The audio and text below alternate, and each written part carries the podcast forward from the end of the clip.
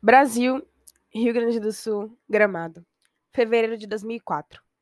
Uma lágrima escorreu borrando a maquiagem dos belos olhos azuis de Anne Cullen, uma garotinha de 15 anos. Ela estava na sala de aula de uma das melhores escolas da sua cidade, quando o inspetor pediu que ela comparecesse à sala do diretor imediatamente. Ela estranhou, nunca havia sido convocada antes. Sempre foi uma garota exemplar, só tirava notas altas e era a primeira da turma. Torcendo os dedos das mãos enquanto se aproximava da sala do diretor, se sentiu muito ansiosa, fazendo seu estômago revirar. Empurrando a porta, ela entrou na sala. O ambiente era gélido e apático, transparecendo o péssimo gosto do diretor ao escolher suas obras de arte. Ele jurava que elas acrescentavam um toque de contemporaneidade. Assim que Anne entrou, ele acenou para que ela sentasse na cadeira em frente à sua mesa. Olá, senhorita Cully. Ele começou a soar frio, sentindo-se até um tanto desconfortável, como se o que fosse dizer a seguir o fizesse passar mal. Eu gostaria de ter tido a oportunidade de te chamar aqui por qualquer outro motivo, mas o que eu venho a te dizer não será fácil. Anne empertigou-se um pouco na cadeira, ficando atenta a cada palavra que saía da boca do Sr. Valentim. Minha querida, eu sinto informar, mas o seu pai acabou de falecer. Anne não conseguia compreender como. Levou rapidamente as mãos à boca, sufocando um grito de desespero, e afundou na cadeira enquanto processava as informações que acabara de ouvir. Recobrando os sentidos, conseguiu reorganizar os seus pensamentos e em seguida perguntou: Mas como isso pode ter acontecido? Eu saí, ele estava bem. Tomamos café da manhã juntos. Foi a única coisa que Anne conseguiu dizer antes que um flash do passado cruzasse sua mente. Sua mãe havia morrido quando ela tinha apenas três anos. Desde então eram apenas ela e seu pai adorado. A pequena Anne sofreu muito com a ausência de sua mãe. Seu pai nunca quis que outra mulher ocupasse o lugar de sua falecida esposa, muito menos alguém para substituir a mãe de Anne. Gustav Cully era um dos empresários mais bem-sucedidos do país.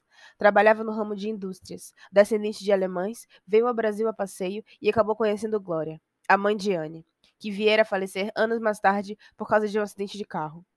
Viúve como uma filha, não foi fácil encontrar tempo pra, entre os negócios para sua família.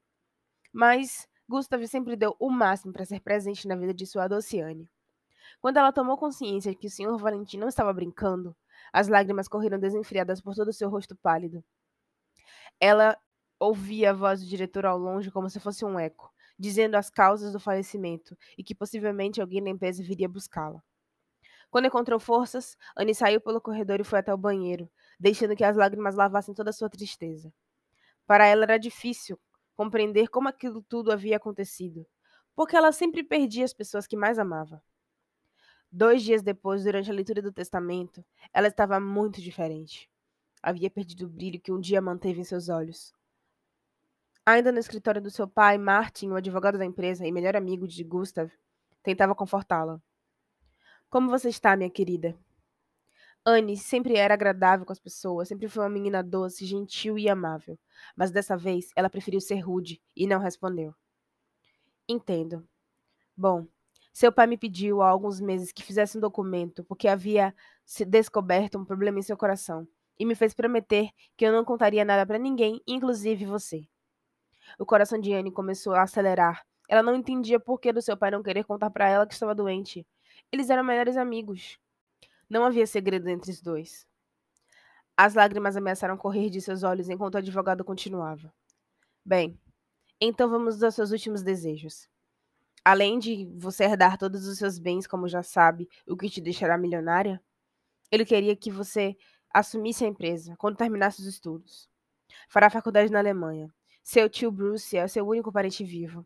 Ele irá cuidar de você enquanto estiver por lá. Enquanto isso, a empresa será administrada pelos sócios do seu pai e eu estarei cuidando de tudo, inclusive dos seus interesses. Então é isso. Anne não se deu ao trabalho de escutar sequer uma das palavras preferidas pelo advogado do seu pai. Fique bem, menina. Martin se importava com ela. Afinal, ele a viu crescer. Mas Anne não estava ligando para mais nada. De agora em diante, ela viveria diferente, porque as coisas em que acreditava já não existiam mais pois haviam sido enterradas junto com seu pai, assim como também fora sua felicidade.